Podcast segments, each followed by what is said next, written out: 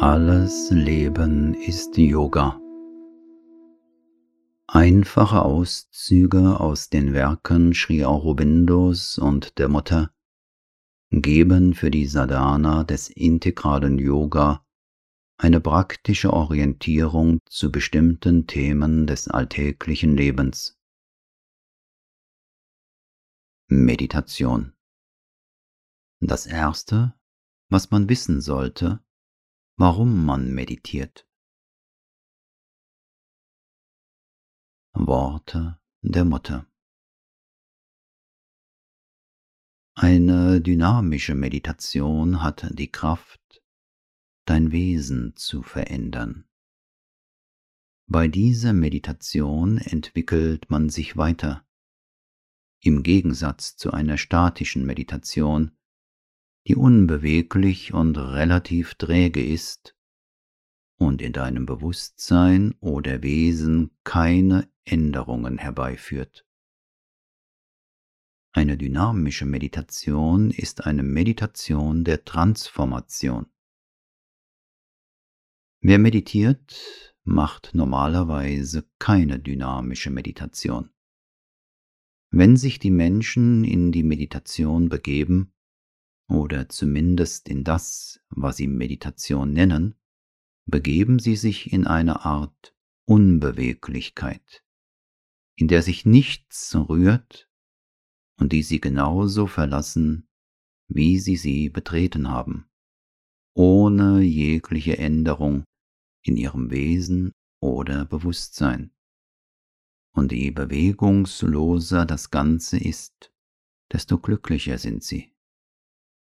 Auf diese Weise könnten sie ewig meditieren, ohne dabei die kleinste Änderung im Universum oder in sich selbst herbeizuführen.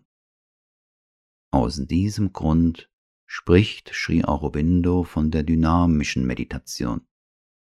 Dabei handelt es sich um das genaue Gegenteil, nämlich eine transformierende Meditation. Ich glaube, am wichtigsten ist es, dass man weiß, warum man meditiert.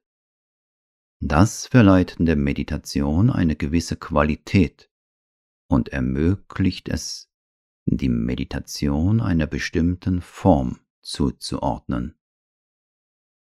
Man kann meditieren, um sich der göttlichen Kraft zu öffnen.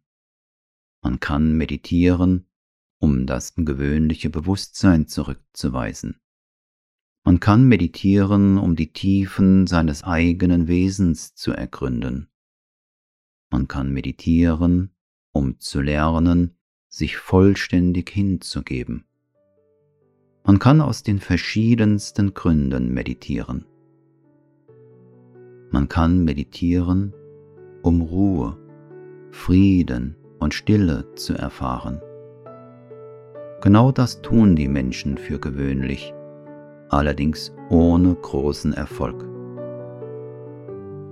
Man kann aber auch meditieren, um die Kraft der Transformation zu empfangen, um jene Punkte zu entdecken, die es zu verwandeln gilt, um den Weg des Fortschritts zu erkennen.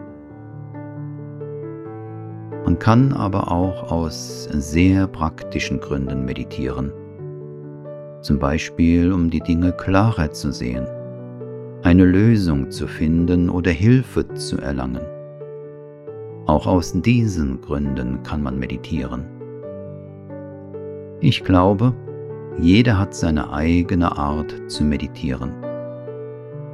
Aber wenn die Meditation dynamisch sein soll, muss man nach Fortschritt streben.